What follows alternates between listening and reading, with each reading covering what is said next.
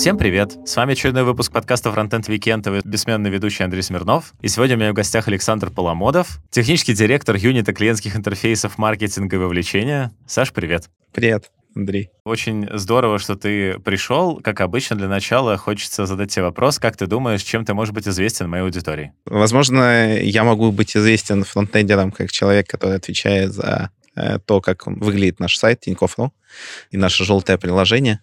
Ну, это немного про мобильных, наверное, разработчиков. Может быть, еще есть э, знания про то, как мы проводим систем дизайн на входе в Тинькофф и подходим к архитектуре наших приложений. На этом, наверное, на этом все. Хотя у меня еще есть канал э, в Телеграме, где я пишу про разные выступления, книжки, статьи, книжный куб. Там достаточно много людей. И еще, опять же, не только фронтендеры, но всякие еще люди видели миллион твоих выступлений. Почти на всех конференциях, на которых можно представить э, э, Тинькофф, ты его там представляешь. А сегодняшний выпуск снова выходит при поддержке Авито Тех. Ребята дошли до такого уровня, что сняли аж целый фильм на любопытную тему. Вот что вы видите первое, когда вы заходите на Авито? Разумеется, ленту рекомендаций. И в этой ленте будет все что угодно, от кроссовок до котят, но только то, что вам интересно. Задумывались ли вы при этом, как устроены эти рекомендации? А вся магия кроется в архитектуре сервиса, моделях машинного обучения и, собственно, в Unity Recommendations, который все это разрабатывал. И пусть сейчас машинное обучение кажется обыденностью, но на старте сервиса рекомендаций ML-модели не умели делать практически ничего. И в этом видео инженеры Авито постарались рассказать доступным языком, как все устроено сейчас и какая работа проделана с нуля с 2015 года. Что общего между пользователем и товаром, можно ли их сравнивать, и кто такой и зачем нужен код Портосик. Смотрите фильм про сервис рекомендаций на YouTube-канале Авито Тех, Переходите по ссылке в описании. Смотри, я обычно как вообще начинаю подкаст? Э, я разговариваю о том, как человек пришел на то место, где сейчас он оказался. Ты уже довольно долго в Тинькофф, вот, но как бы до этого я, опять же, там э, посмотрел, когда готовился, ты закончил МФТИ, если я ничего не путаю. Да. Ты начинал с разработчика, и затем потихоньку через э, э всякие там э, сайты вроде woman.ru и банки.ру ты э, пришел в Тинькофф руководить фронтом. Почему так вот все случилось? Почему вообще решил стать разработчиком? Хороший вопрос. На самом деле, когда-то в детстве я думал, что я буду не разработчиком, а ученым. И когда я выбирал, э, куда поступать, я выбирал, по большому счету, между МГУ и МФТИ. Выбрал МФТИ, по большей части, потому что там можно было поступить по а, олимпиадам в марте в мае, ну, то есть предварительным, то есть летом уже не нужно было ничего делать, ты такой весь э, замечательный, уже все, тебя принимают с проходным баллом. Ну, это одна из причин. Другая причина, что у меня, как я, лечил, я учился в лицее в 10-11 классе, у меня в одном из кабинетов был увешанный межнадами, по физике, э, как бы э, разных годов стена. Вот, и многие э, прокачанные ребята поступали именно в МФТИ, и я учился еще в заочной физико-технической школе. Мне нравился уровень сложности МФТИшных задачек в этой школе. В принципе, много ребят туда поступало. Я решил, что тоже надо поступить. Сдал эти экзамены, вот, и пришел на факультет управления прикладной математики. ФУПМ он тогда назывался, или в ПМЭ, прикладной математике экономике. Ну, неважно. Важно, что я думал, что я стану ученым, все будет замечательно. Вот. Но выяснилось, что я немного туповат, короче, для ученого. Наверное, топовым ученым стать бы не получилось. И плюс нужно что-то есть, потому что я сам из Северодвинска, это Архангельская область, и так скажем, когда ты уезжаешь из родного дома, и тебе присылают небольшое там, количество денежек, то в университете тебе не, не, не очень комфортно, то есть тебе не хватает на, на, на жизнь, ты начинаешь думать о том, что надо, наверное, начать работать. Это были далекие, ну, начало 2000-х годов, тогда IT не такое было популярное, но около больших университетов обычно есть всякие маленькие конторки, где можно там part-time работать, э, совмещая с учебой. Вот курса с третьего я этим занялся. Так я стал разработчиком, да, а не ученым. И дальше пошло-поехало. Как в итоге проходил твой карьерный путь до того, как ты пришел в Тинькофф? Как менялись компании, по какому принципу и так далее? На самом деле э, достаточно интересный вопрос. То есть эм, вот в первом месте, где я работал, с третьего курса по конец четвертого, я успел побывать в техподдержке. Ну, наверное, все с этого начинают. И вначале я даже отвечал на звонки пользователей системы, которая делала компания, первые месяца три. Меня это сильно задалбывало, потому что я не очень любил общаться по телефону. Потом еще месяца три я занимался в основном э, компами, которые нужно было собирать и обслуживать. В, в этом и звонки стали проблемой других людей, потому что я стал лидом группы техподдержки. потому что там сменяемость, ну, типа, вот этого состава, ну, условно, студентов, да, которые на part-time работают, она бешеная. И в какой-то момент э, в компании еще и веб-отдел ушел, так как я в то время уже пытался делать что-то на заказ, э, новый руководитель отдела мне сказал, о, давай ты у нас будешь э, это делать, ну, типа, вот ты код там пишешь, вот, давай приходи к нам. И это была ну, по факту, начало моей э, работы именно как программист. В конце четвертого курса я решил, что я хочу большего, и я поступил в э, магистратуру IBS. Они тогда сделали такую пилотную программу, вот как сейчас Тиньков университет открылся, да, Центральный университет, который рассказывает про STEM, science, э, техника, инженеринг, там, математика. Тогда у IBS была прикольная программа для студентов э, из МФТИ, где они собрали рассказ про инженеринг, да, про менеджмент, управление качеством, проектный менеджмент, какие-то вещи про консалтинг, про еще что-то. Ну, то есть там очень много чего интересного было. Я, короче, купил эту историю и уволился из этой, с этой работы, потому что там нужно было фактически full тайм на, на, на пятом курсе учиться. А шестой курс предполагалось, что мы будем стажироваться в а, IBS, там, выйдя на там, грейд, я же не помню, ну, условно, middle специалиста, и будет все здорово. Но так получилось, что нас неплохо поучили, а когда мы начали выходить в IBS, нам сказали, что до медла вы еще не доросли, поэтому как бы вы будете условно джун плюс, денежек мы вам меньше дадим, и часть людей это не понравилось. И так э, я ушел на шестом курсе э, писать диплом и одновременно работать в другой организации, причем там нужно было одновременно сменить кафедру, потому что ты как бы от abs кафедры уходил, которую они в факультет хотели превратить, и одновременно ты работу менял, и пришлось искать работу, где я смогу как системный аналитик написать что-то, какой-то магистрский диплом.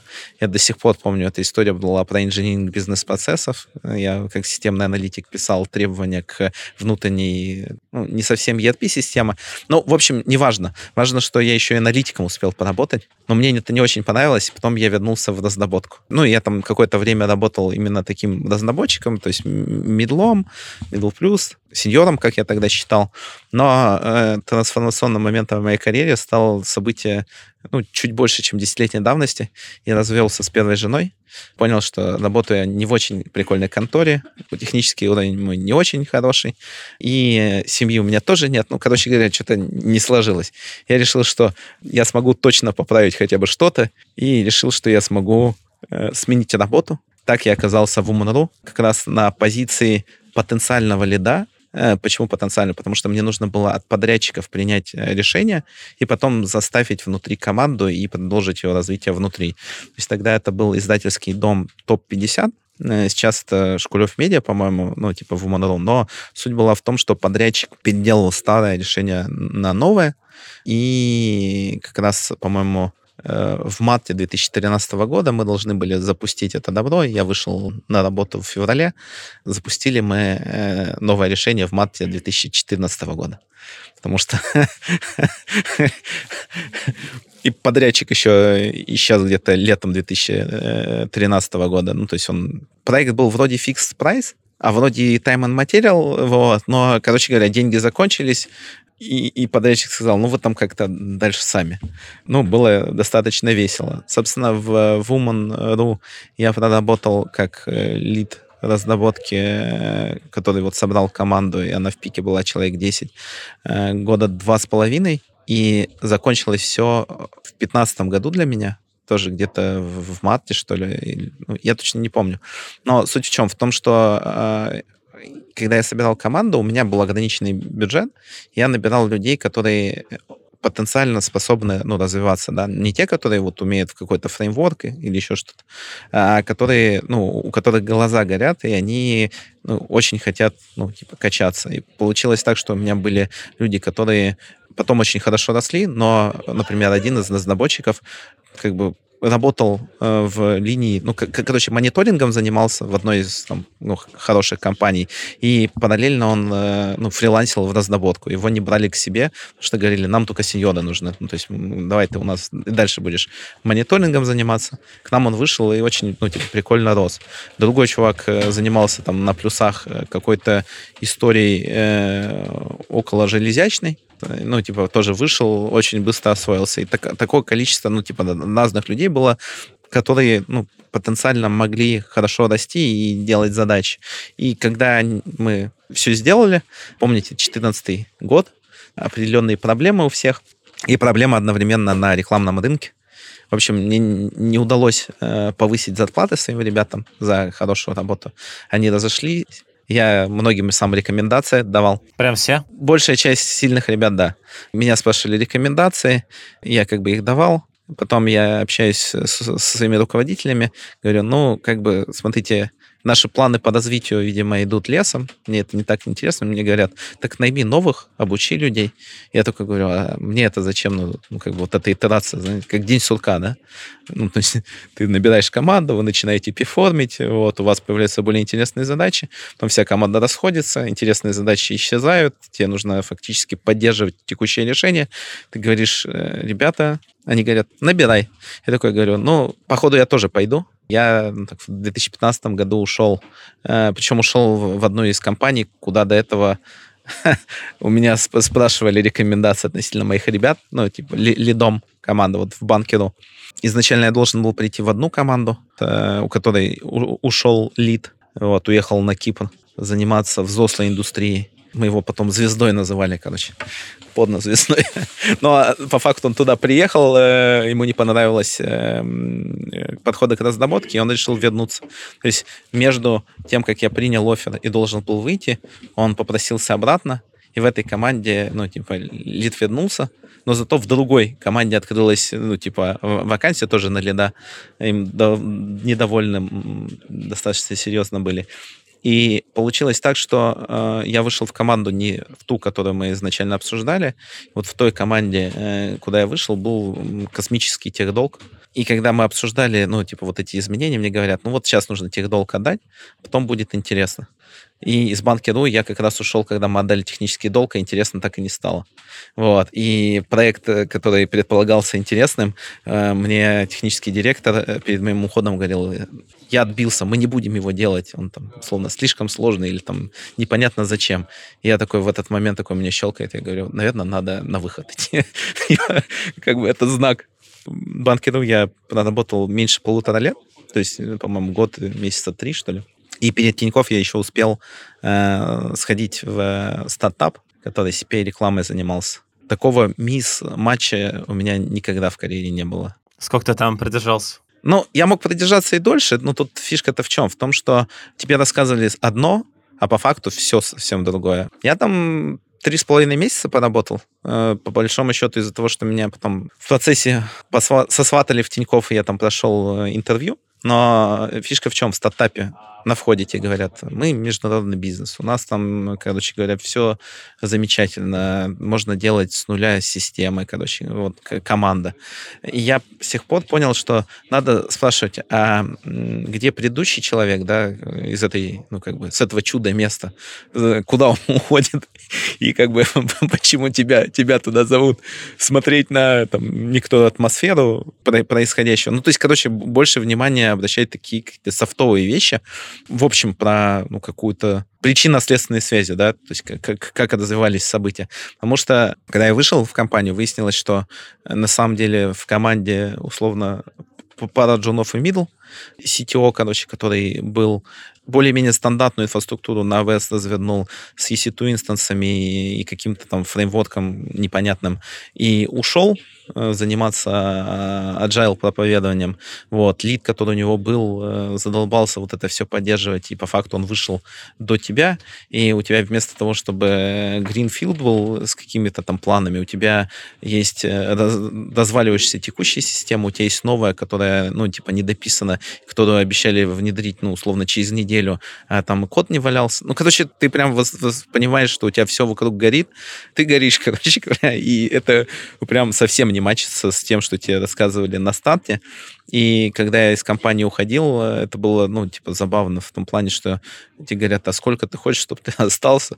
Потому что, ну, по факту ты как бы причесал многое, но вот мой друг мне говорил, что у меня цвет лица поменялся с такого розового на зеленый, короче, за три месяца работы в этой компании, что надо было меня спасать. Но что круто, что то, что домен сам, который там был, э, вот этот э, реклама, да, он мне помог в Тиньков, вот почему? Потому что я на самом деле приходил не фронтом заниматься в Тинькофф, я приходил к вице-президенту по привлечению, у которого был, была целая, ну, был целый ряд проблем. Начиная с фронта, э, продолжая системой для проведения экспериментов, ну, тестов, э, некоторым бэком небольшим, еще и Tage-движок, который э, рядом был со времен Тинькофф Digital, ну, типа FTB-шный движок. Э, который можно было использовать для покупки рекламы. Короче, там была небольшая команда, человек 10 технических, но планов было прям громадье. Понимание вот этого рекламного рынка мне прям ну, помогало. Смотри, когда изучал твой LinkedIn, я наткнулся на то, что у тебя, внимание, 68 сертификатов. Да, да. Зачем? Ну, на самом деле не 68, там количество сертификатов э, не поддается исчислению. И э, помнишь, я рассказывал про то, что у меня э, было ощущение как раз в 2013 году, что что-то что не сложилось, да, в жизни, надо что-то менять. И так получилось, что, да, я вышел в Уманару заниматься, но в 2014 году, когда я уже, ну, там, и заставил команду, и, ну, как бы само решение мы запустили, там более такое стандартное развитие продукта пошло, я понял, что у меня еще гештальт остался не закрыт относительно обучения в университете, ну, и, и курсов несмотря на то, что у меня был э, факультет, который э, специализировался на прикладной математике, это значит, что у меня была комбинаторика, теория, матстаты, то, что сейчас ML, короче, называется, и мне преподавали чуваки, которые отвечали за риски в одном из крупных банков, но рассказывали они это настолько отвратительно с точки зрения применимости, то есть, что ты как бы не мог понять, зачем тебе это, да, то есть это вот старая школа обучения, когда тебе просто грузят непонятными знаниями, и ты, ну, типа, у тебя мозг э, может их отвергать, потому что ты такой, ну, куда мне это применять? И в какой-то момент, э, когда мог, ну, типа, массивные онлайн-курсы полетели на Каусере, и DX, и вот этом всем, э, я решил пройти вот первый курс, мне порекомендовали Model Thinking, то есть, типа, очень крутой курс. Есть книжка модельное мышление от мифа переведенное. Я прошел этот курс, мне настолько понравился, что я записался потом на еще кучу курсов. что я там только не проходил. Там разные языки программирования, экономику, теорию игр, историю про графы, вот, ну, в смысле, про алгоритмы на графах и там эффекты в социальных сетях, которые проходят, историю про голосование, да, и распределение общих благ. Ну, то есть скала, Стэнфордский курс по базам данных, логику, ну, как бы Короче, количество... Я потом посчитал, выяснилось, что за полтора года, когда у меня был вот этот припадок, да, обучения, я прошел наверное, там 1200 академических часов или там 1400, ну, типа этих курсах у меня обычно проходит, ну, параллельно было 6-8 курсов. Ну, из-за того, что я много чего знал до этого, я мог э, слушать лекции и решать, ну, типа, домашку вот так вот, ну, потому что я, я, я и так неплохо рубил. Ну и, собственно, там была история про матстаты, про ML, который тогда был, да. Мне очень нравилось э, подход э, в этих, во многих курсах к обучению, когда тебе начинают с практического применения. То есть зачем ты вообще это, ну, типа, чем это может тебе пригодиться? И уже понимая это, ты с гораздо э, большим рвением пытаешься понять основы. Ну, плюс я вообще заморочен относительно того, чтобы понимать вот базис. Вот, ну, то есть, типа, как это работает, да, не просто там у меня есть какой-то алгоритм, и я его делаю как обезьянка. Нужно разобраться. оттуда эти, эти сертификаты. Ну и в LinkedIn я просто их когда-то добавлял, вот, и, честно говоря, я типа, ну, добавил и добавил, чтобы они были, чтобы я их не потерял. Какой самый странный курс ты проходил э, на Курсере? Вот из того, что ты, когда сначала на него записался, а потом такой, господи, чем я занимаюсь? Ну, некоторые курсы я все-таки не доходил, но у меня была на Курсере такая штука, что если я хотел, чтобы я прошел курс, я за него платил э, денежку, вот, и потом моя жаба давила, чтобы я его не, ну, типа, не закончил не то чтобы странный. То есть я помню вот прикольный курс, который говорил про то, как разделять э, общие блага, да, ну, то есть про систему голосований, разделение благ. И вот э, я до сих пор помню пример оттуда. Представь, у тебя есть э, тот, и ты со мной хочешь его поделить поровну. Вот, как мы его будем делить? Как сделать так, чтобы никто не ушел обиженным, да? Ответ такой, что типа один режет, а второй выбирает. В итоге тот, кто режет, он понимает, что, ну, как бы он не знает, какой кусочек ему достанется, и он режет э, как минимум так, чтобы тот, ну, типа его половинки были эквивалентны э, по ценности в его глазах. То есть ему было пофигу, какую там левую или правую половинку забрать. А ты уже, когда будешь выбирать, ты берешь ту половинку, которая тебе кажется более ценной. В итоге, когда вы разделитесь, у вас вроде как будет больше 100% да, удовлетворенность. Ну, по сути, потому что каждый будет думать, что он, условно, там 52% себе один отрезал, а другой забрал, и в итоге в сумме там 105. Ну да, то есть, типа, первый получит, э, ну, тот, который режет, получит э, любую половинку от 50%, да, ну, то есть в его представлении от общего, а тот, кто забирает, он заберет ту, которая ему кажется более сладкой или там большой, и он получит больше удовлетворения от, от той половинки. И забавно, что обобщение этого подхода было запатентовано для того, чтобы бракоразводные процессы вести и делить общее имущество. Вот, это мне чуток, ну, типа, я достаточно недавно относительно этого развелся, и мне, мне, мне само применение этого алгоритма посмешило, особенно патент, да, сам алгоритм проведения этих, э, ну, разделения имущества в бракоразводных процессах. Я такой, хм, чего только не придумает. Ну, а так, в принципе, в этой истории была теорема Arrow, про то, что нету идеальной системы голосований, которая там без диктатора, ну, в общем, с, со всеми свойствами, которые мы хотим от системы голосований, что такой системы нет. То есть невозможно получить идеальную систему ни при каких условиях. Это очень интересно, потому что Э, люди периодически очень э, ратуют, что вот эта система не та, сделаем более, более качественно новую для того, чтобы принимать совместное решение. Но по факту, э, как бы они не выбирали ее, она уязвима для ну, определенных, ну, типа, проблем. Например, одна из проблем, что у тебя может быть, ну, например, кандидата А и Б, вот, они как сказать, они участвуют в голосовании. Добавляешь кандидата С, который, в принципе, не, не, ну, типа, не претендует на победу, но у тебя места между А и Б могут поменяться. Почему? Потому что этот кандидат С оттянет на себя часть внимания, вот. И в идеальной системе голосований нужно сделать так, чтобы это не влияло на, на склад, ну, типа, выбора. Но как бы, не, не все так просто. Вот. Ну и, кстати, это был один из самых сложных курсов, э, который я проходил на, на KL-серии, потому что, ну, в общем, замороченная там и комбинаторика, и математика, ну, интересно. Я вообще еще, когда э, нашел твой сайт с фотографиями, вот к нему там попозже перейдем, там, в принципе, написано, что ты учишься две трети своей жизни. А вот в целом я понял, что у тебя вот был припадок э, с курсерой, но в остальное время, в принципе, ощущение, когда за тобой наблюдаешь, что ты все время вот да, чему-то учишься, опять же, твой телеграм-канал там этому же посвящен. Как ты сохраняешь мотивацию дальше учиться? Как это работает? Ну, э, да, отличный вопрос. На самом деле, момент какой? Чем больше ты знаешь, тем больше ты понимаешь, что ты не знаешь, да? Твоя сфера знаний увеличивается, но на границах э, становится все более, большее количество каких-то белых пятен, и ты пытаешься, ну, их закрыть. Причем, ну, не, не равномерно, да, размазывая свой фокус внимания, а концентрируясь на том, что тебе интересно. И с самого детства было так, что мне было интересно понять, что происходит вокруг, да, почему это так работает. И интерес не угас до сих пор.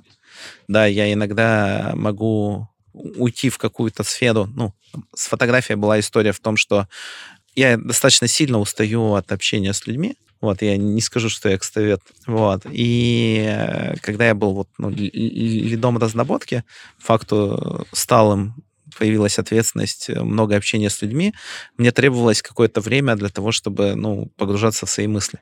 Я купил себе фототехники и начал гулять по городу, да, исследовать Москву, сделая крутые фотографии. И для того, чтобы их делать хорошо, я прочитал, наверное, книжек 30 вот, по фотографии. У меня как бы такой стандартный паттерн. Если ты чем-то занялся, надо, видимо, разобраться, как это работает. Как ты думаешь, может ли как в какой-то момент э, произойти так, что ты все, как бы какие-то краевые вот углы, этот снежный ком, он все перестал нарастать, и ты такой, ну все, я почти всему научился. Нет, нет.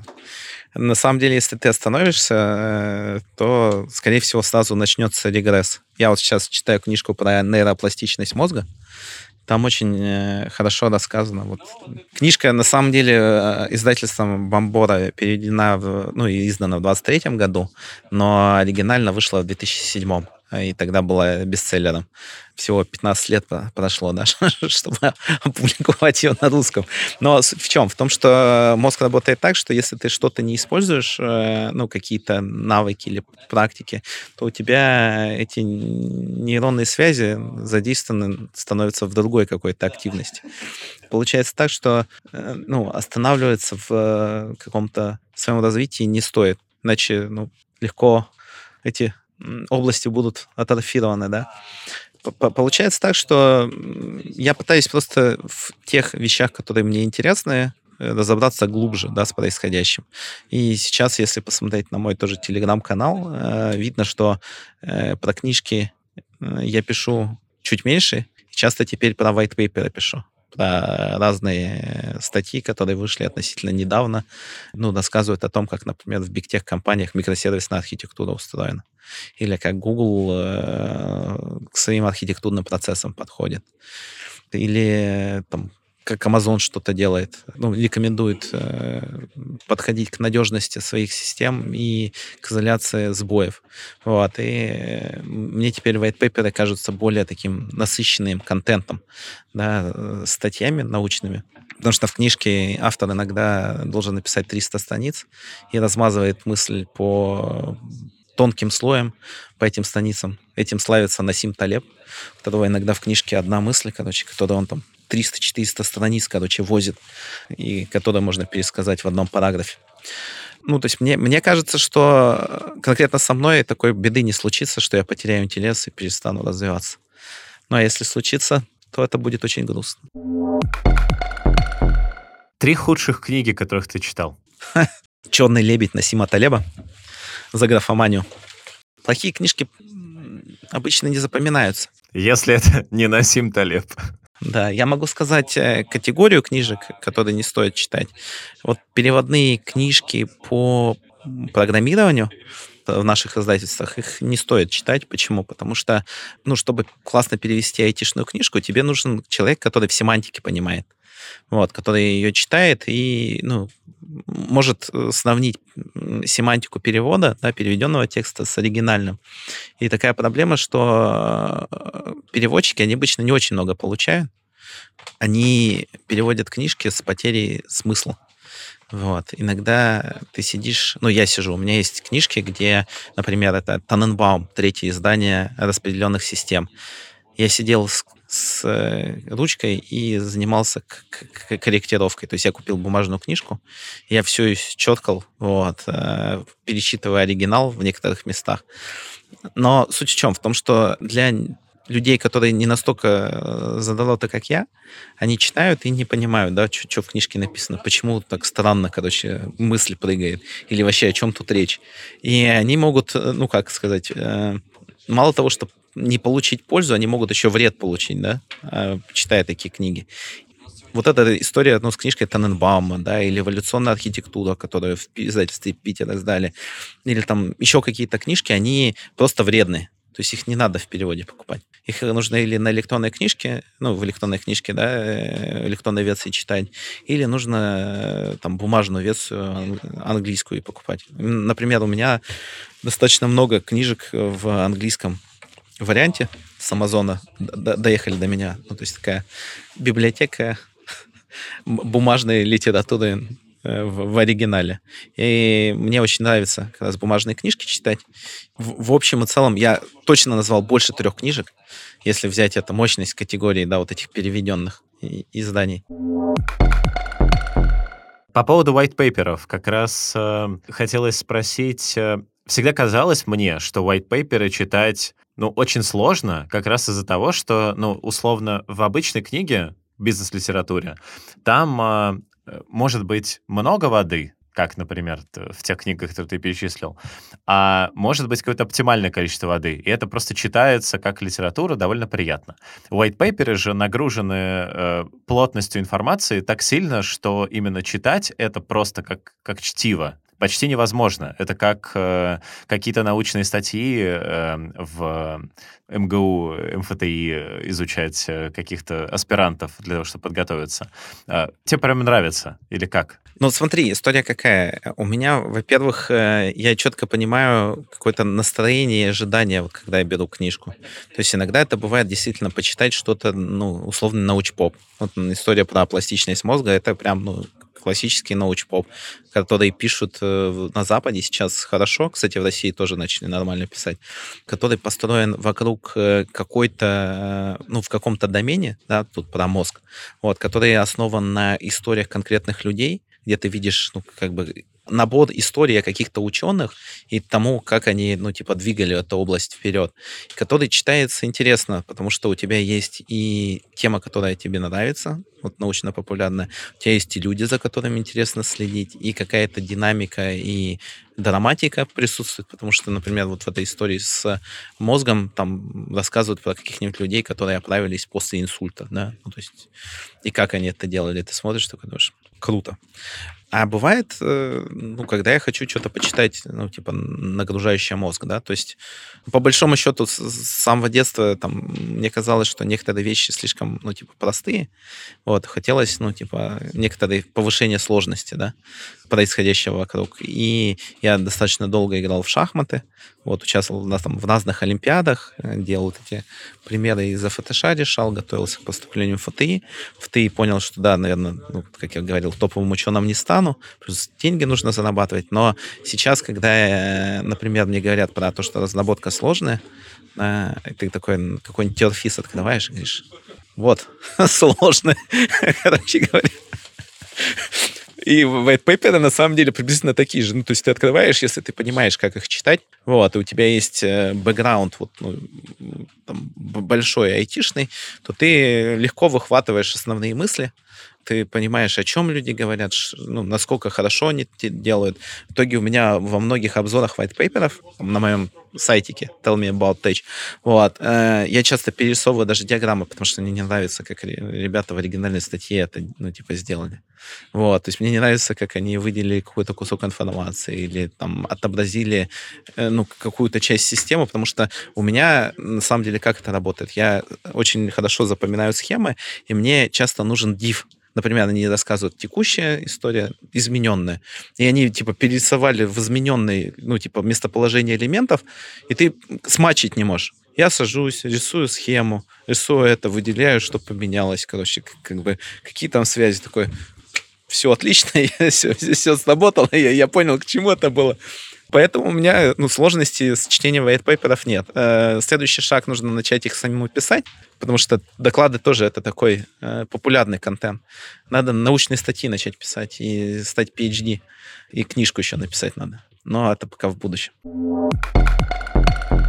Смотри, как раз хотелось э, спросить про обзоры вот на Tell Me About Tech.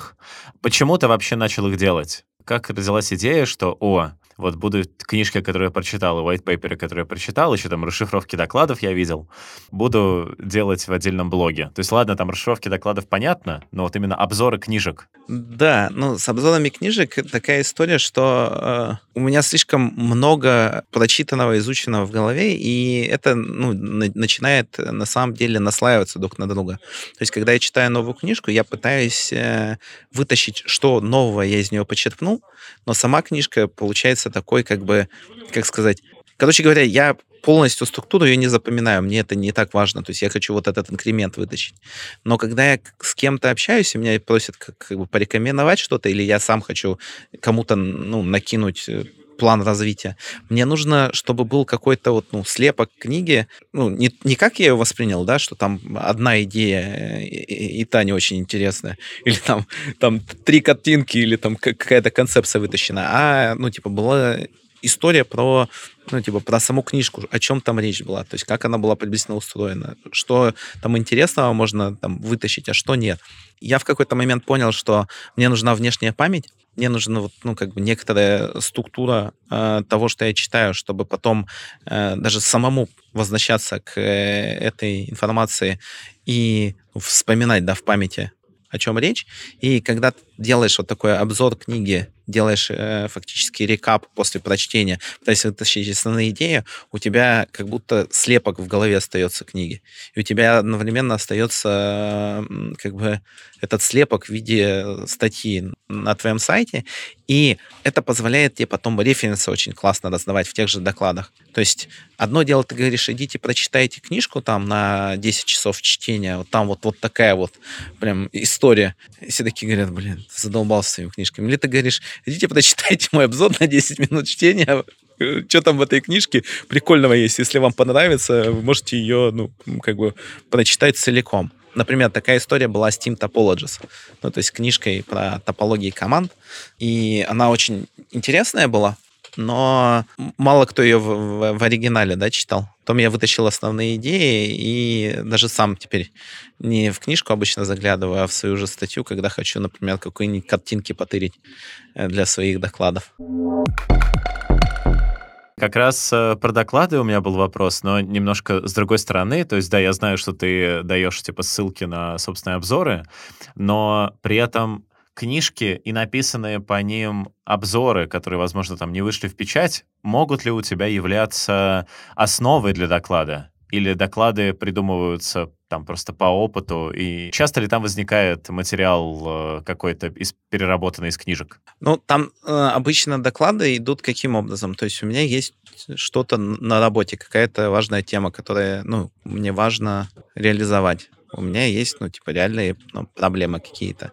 Дальше я придумываю какую-то концепцию, и мы туда начинаем идти. И чтобы отпустить эту тему, часто требуется, ну, досказать ее ну, в виде доклада на какой-нибудь конференции. Но когда ты готовишься к конференции, очень важно не просто рассказать, типа, у нас была проблема, мы решили сделать раз, два, три, вот, проблема решена, мы молодцы. То есть тебе нужно дать какой-то более объемлющий, то есть обзор э, того, о чем, в принципе, в мире происходит, как этой проблеме подходят другие, какие альтернативы бывают. То есть тебе нужен, на самом деле, подвести определенную работу. В итоге в, э, при подготовке к докладу я часто вокруг какой-то ну, практической ситуации подбиваю теорию, для того, чтобы объяснить, почему, например, я решил туда идти, да, ну, то есть какие вообще варианты были, как бы на, на, на что мы смотрели, да. И получается так, что там есть и кусочек теории, есть э, обычно ну, история про ну, как бы практическое применение, то есть как мы это у себя в Тинькофф, например, сделали. Есть определенные выводы. Я стараюсь сделать так, чтобы э, слушателей осталось какое-то, ну, так скажем, понимание, как применить эти знания ну, у себя, вот, например, выставив, э, там, не знаю, процесс найма SRE-инженеров. Недавно, кстати, было открытое интервью по траблшутингу вот, на DevOps Conf. Там не совсем доклад, я задачу придумывал. Я взял один из наших постмоттомов, э, оставил симптомы, нарисовал архитектуру, и мы, короче, решали такой пытались починить, ну, устранить инцидент, который возник. Это, ну, интересно тоже бывает э, такой формат доклада интерактивный. Так вот, э, получается так, что там есть теория, там есть практика, там есть вот мои размышления о том, что, почему, как. И мне самому это позволяет как раз э, отпустить ситуацию. То есть вот типа та ситуация, которая там развивалась, ну, то есть мы что-то сделали крутое, вот, я рассказываю доклад, я такой думаю, ну, все, отлично. Типа есть какая-то расшифровка доклада, выступление, типа можно отпустить и туда, ну, типа не, не так больше фокусироваться, типа как перелистывание страницы, да. Если взять все твои доклады, во-первых, э, их все можно разделить там на несколько глав. То есть э, у тебя есть доклады про э, карьерный рост, и как бы и все ответвления, типа там у тебя были доклады, как я из разработчика стал таким-то, как из сеньора стал тем лидом, как из тем лида стал CTO, кем можно дальше стать после того, когда стал CTO, э, это раз. Во-вторых, у тебя есть доклады про систем дизайн и все, что связано там с собеседованием по систем дизайну, и есть еще доклады, как мы в Тинькофф сделали что-то. Вот я забыл что-то, есть еще какие-то, э, или в целом все? Ну, я бы э, доклады про систем дизайн, ну, э, скорее сказал, что это доклады про то, как мы проверяем э, наших кандидатов, да, то есть какие требования выставляем, то есть потому что систем дизайн это один из вариантов. Дальше есть э, собесед... ну, про то, как мы собеседуем технических руководителей, вот э, есть про то, как мы собеседуем э, SRE-инженеров. Ну, в общем, больше, да, про собеседование, про вот эту историю. Э, а так, наверное, в принципе, плюс-минус и все. Я не претендую на то, что я могу на любые темы рассказывать доклад. Но для себя я отмечаю это скорее историю, ну, как историю, где я рассказываю больше про там, архитектуру или про менеджмент, ну, как бы ну, про технический менеджмент. Наверное, я могу еще что-нибудь рассказывать, но не, не особо хочется. Смотри, а как вообще случилось э, вот э, изначально твое стремительное врывание в спикерскую тусовку. Потому что в какой-то момент э, у меня было четкое ощущение, что тебя Тиньков пытается продвинуть прям везде. Ошибочно ли оно? Сам ли ты хотел начать выступать? Как вообще вот это случилось? Ну, на самом деле, мне кажется, что Тиньков меня никуда не хотел продвинуть выступать. То есть это была какая-то моя история, где я хотел рассказать какие-то конкретные темы. И я могу рассказать секрет, что на самом деле я все-таки пытаюсь подбирать доклады под ту аудиторию, ну, которая приходит на конференцию, но доклады по большей части это вот некоторые программное выступление, да, то есть, типа, мне важно рассказать про эту тему. В принципе, я могу там рассказывать и на, не на конференции про эту тему, вот как мы сейчас сидим, записать и там, рассказать. Вот. Просто на конференции обычно про э, съемку тебя, да, там, монтирование и так далее заботится кто-то другой. И это позволяет тебе чуток, ну, типа, не, не, не так сильно запариваться. Теперь по поводу, с чего все начало, начиналось.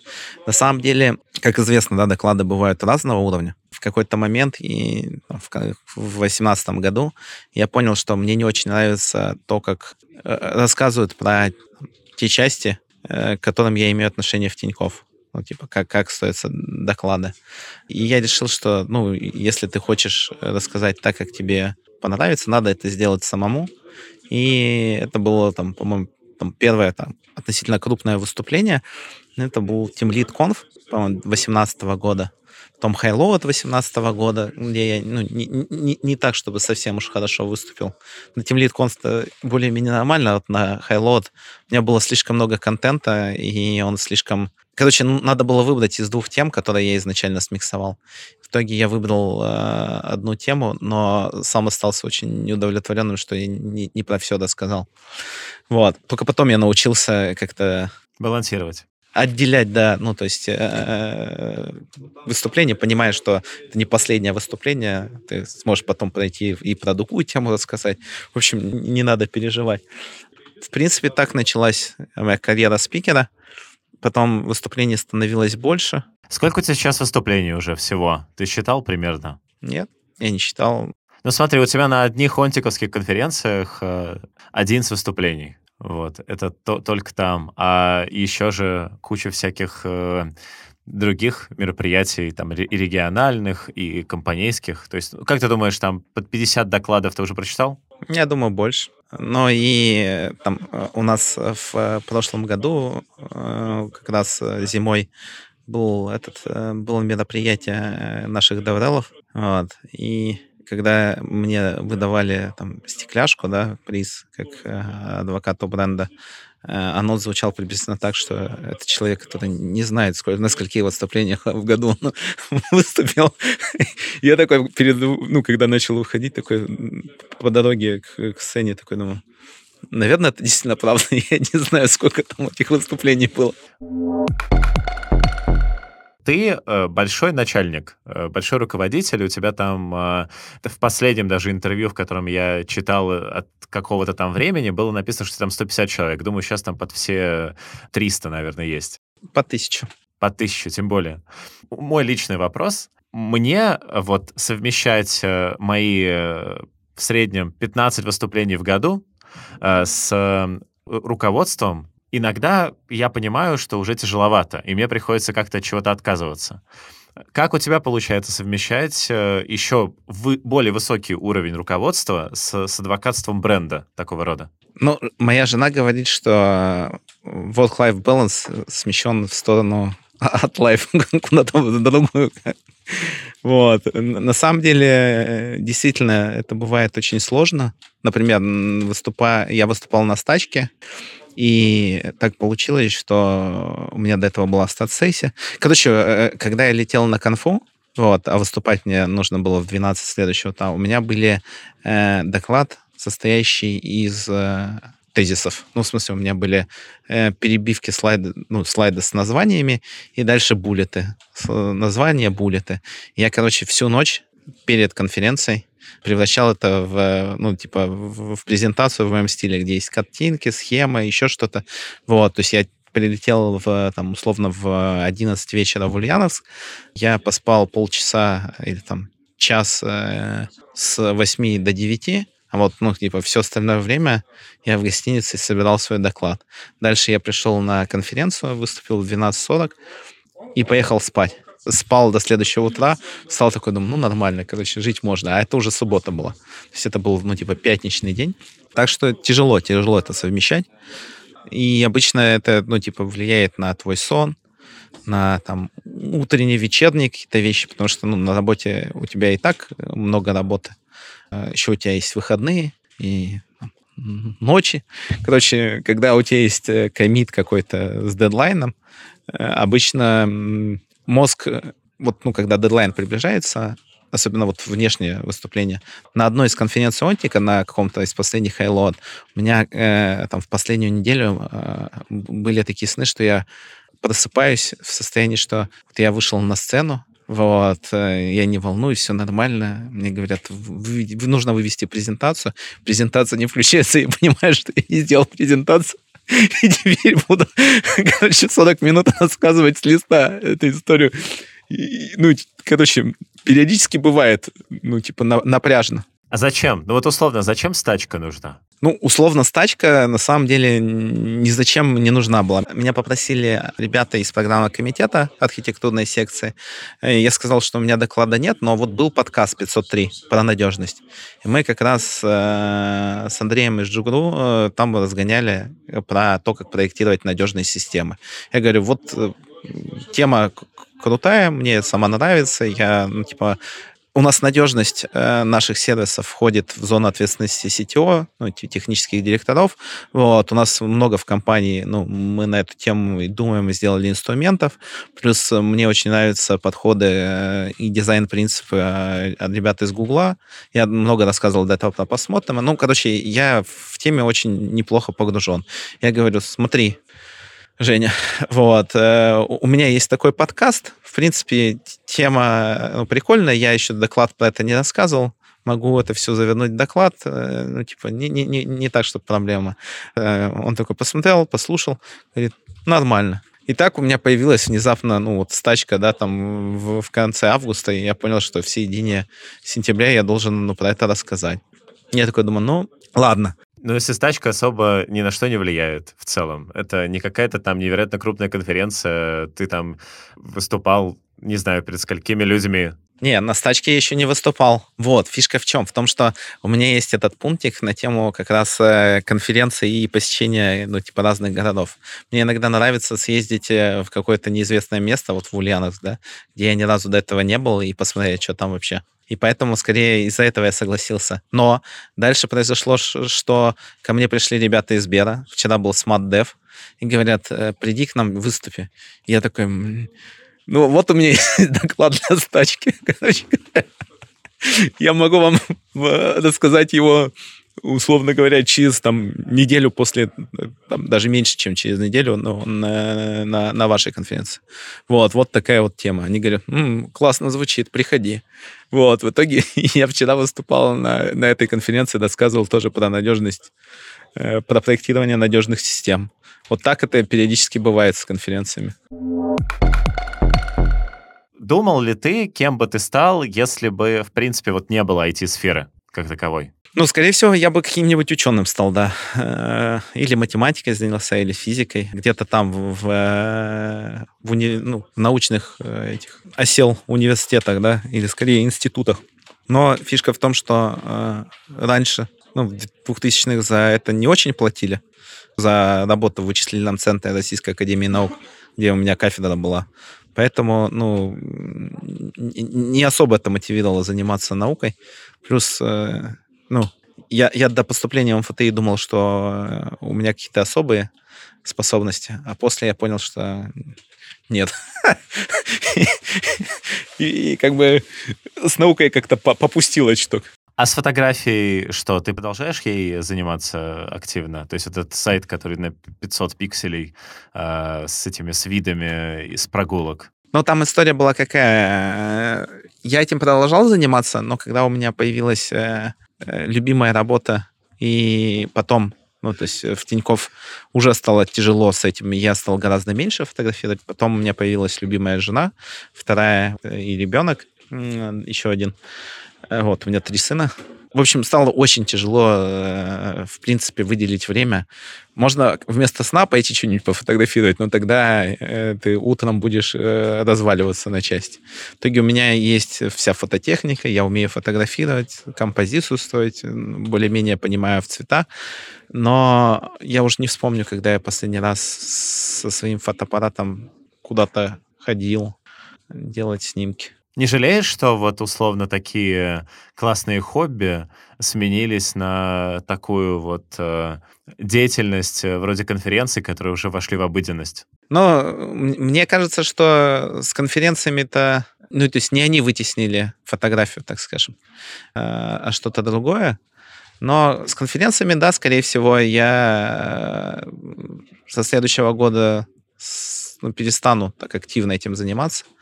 Наверное, сяду писать все-таки книжку. Я, правда, пока не решил про э, software architecture написать или про технический менеджмент сначала книгу. Вот. Э, ну, как бы что-то выберу и начну писать поглавно. Это добро. А конференции, ну, может быть, на каких-то крупных и выступлю, но что-то я подустал а, от вот этого темпа. У меня есть обычный вопрос, почему стоит переехать в родной город э, э, гостя, вот. Но сдавать вопрос, почему стоит переехать в Северодвинск, э, я лучше его переначу, типа, а что вообще классного есть в Северодвинске, зачем туда стоит приехать? Ну, на самом деле, э, там красивая природа. Вот, я жил на побережье Белого моря. Вот, у меня балкон выходил на такой, на залив, который, ну, стыкуется с, э, с устьем реки.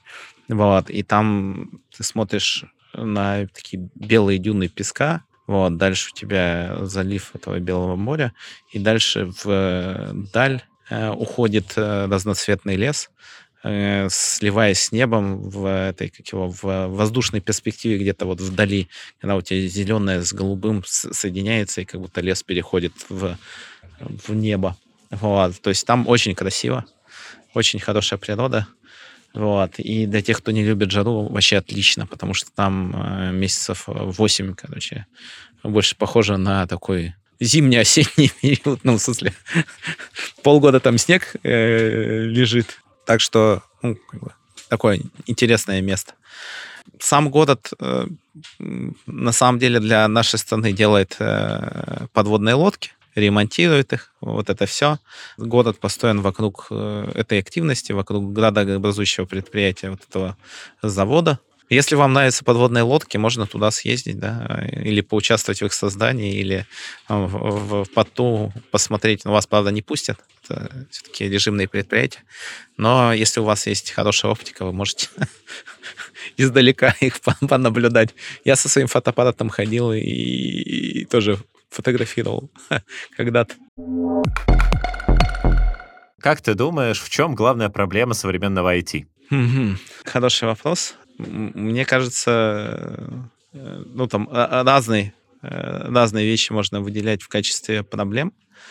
В текущий момент, если рассматривать да, контекст, то, кажется, у нашего IT достаточно много проблем, связанных с тем, что привычные инструменты и там ресурсы оказались э, там, недоступны, и мы вместо того, чтобы заниматься развитием планомерным, потому что у нас IT ну, достаточно сильно развито было, вот, мы должны переизобретать велосипеды, заменяя да, эти ушедшие инструменты или истории. Причем некоторые вещи непонятно, как заменить. Например, то же самое железо. Вот. Но это такой э, грустный ответ да, про проблему. Другой э, такой ответ э, может быть про людей, да, и потребность в них. То есть это история про вот кадровый голод. Вот, ну, на уровне там топовых компаний российских кажется, что бренд работает э, за нас. Вот, нам, ну, попроще находить людей. Но, условно, небольшим компаниям это ну, достаточно тяжело. Вот, найти людей, которые смогут э, потянуть эту работу. И есть еще одна гипотеза про проблему. Я периодически э, слышу э, про всякие digital transformation, цифровизацию и так далее, э, что напоминает скорее карго-культ, чем какое-то понимание, что конкретно вы при помощи IT хотите улучшить. Ну, то есть это карго-культ, он э, подрывает веру в людей, да, в происходящее. Потому что эта история про то, что люди рисуют какие-то эти волшебные картины, э, рассказывая про чудеса, потом э, получают бюджет, его как-то тратят, и у тебя появляется команда, которая действительно ну, айтишная, что-то делает внутри, но основная проблема может быть в том, что ну, то, что обещано было вот этим цифровым трансформатором, да, CDTO, вот, оно не летит, и дальше бизнес зачаруется и говорит, ну, типа, digital transformation закончился неуспешно. И хотя это может быть не проблема ну, там, самих айтишников или ну, как бы людей, да, которые в этом участвуют, а проблема тех людей, которые э, ставят какие-то цели и ну, планируют, да, что, что им нужно поменять. Мы такой хайп видим часто и вокруг artificial intelligence, то есть все сейчас с чат GPT бегают, хотя не всегда понимают, куда его прикрутить, что именно он должен задиздаптить, да. Ну и периодически э, был хайп с э, Web 3.0, всякой этой э, истории, от которой у меня изжога.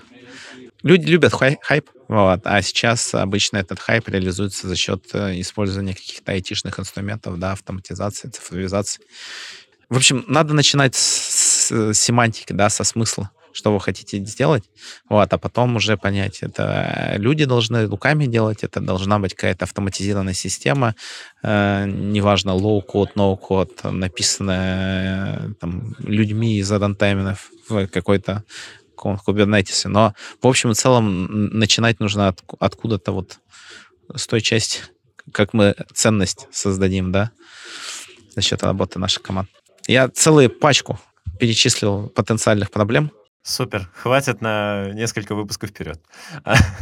Э, спасибо большое, Саш, что пришел. Спасибо, что позвал. Как обычно, напоследок хочется э, поблагодарить э, всех, кто дослушал до конца. Обязательно подписывайтесь на данный подкаст во всех стримингах, соцсетях, Ютубе и поддерживайте меня на Бусте или где там можно меня поддержать. Мы продолжаем показывать человеческую сторону далеко не только фронтенда. Услышимся через пару недель. Пока-пока. Пока. -пока. Пока.